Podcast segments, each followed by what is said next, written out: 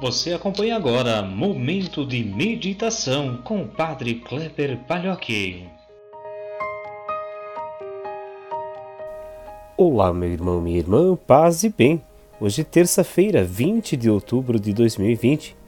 Peçamos a Deus que nos ilumine, nos ajude sempre a encontrar os caminhos certos em nossa vida em especial, a deixar Deus fazer parte de nossos passos. O evangelho que nós rezamos hoje é de Lucas, capítulo 12, versículos 35 a 38.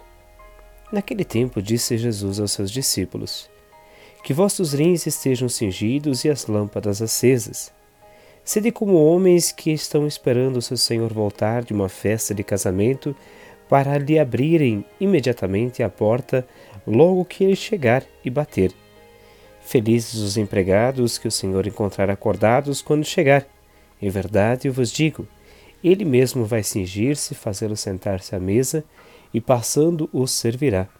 E caso lhe chegue à meia-noite ou às três da madrugada, felizes serão, se assim os encontrar. Meus irmãos, minhas irmãs, o Evangelho de hoje nos convida a uma vigilância.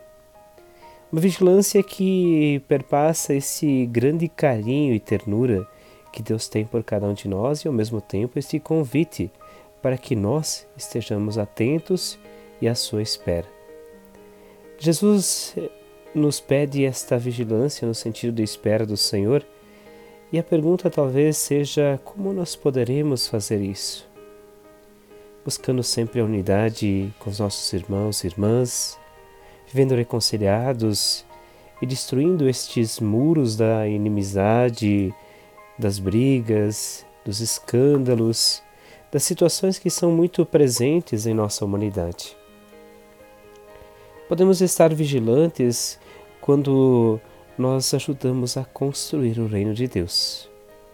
Quando somos participantes desta obra tão bonita que Deus nos deixou. Quando, ao invés de discórdia, brigas, nós provocamos a união. Quando, ao invés da violência, nós somos portadores da paz.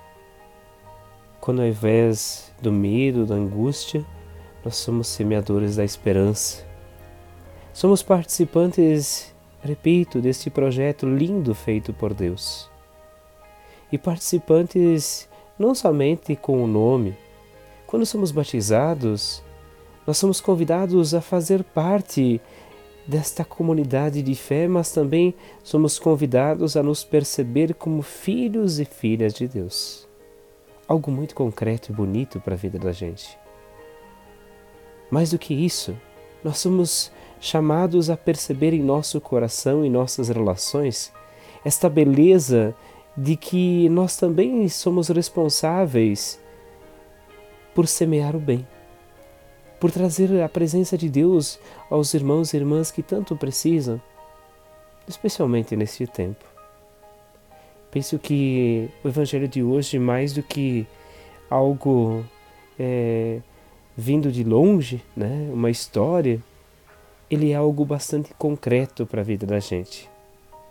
E que nós estejamos ansiosos, aguardando o Senhor chegar aos nossos dias, em nossa vida, nos percebendo também este amor que faz parte de toda a história já criada pelo Senhor. Peçamos a sua bênção nesse dia, Ele que é Pai, Filho e Espírito Santo. Amém. Um grande abraço, um ótimo dia. Nos encontramos amanhã.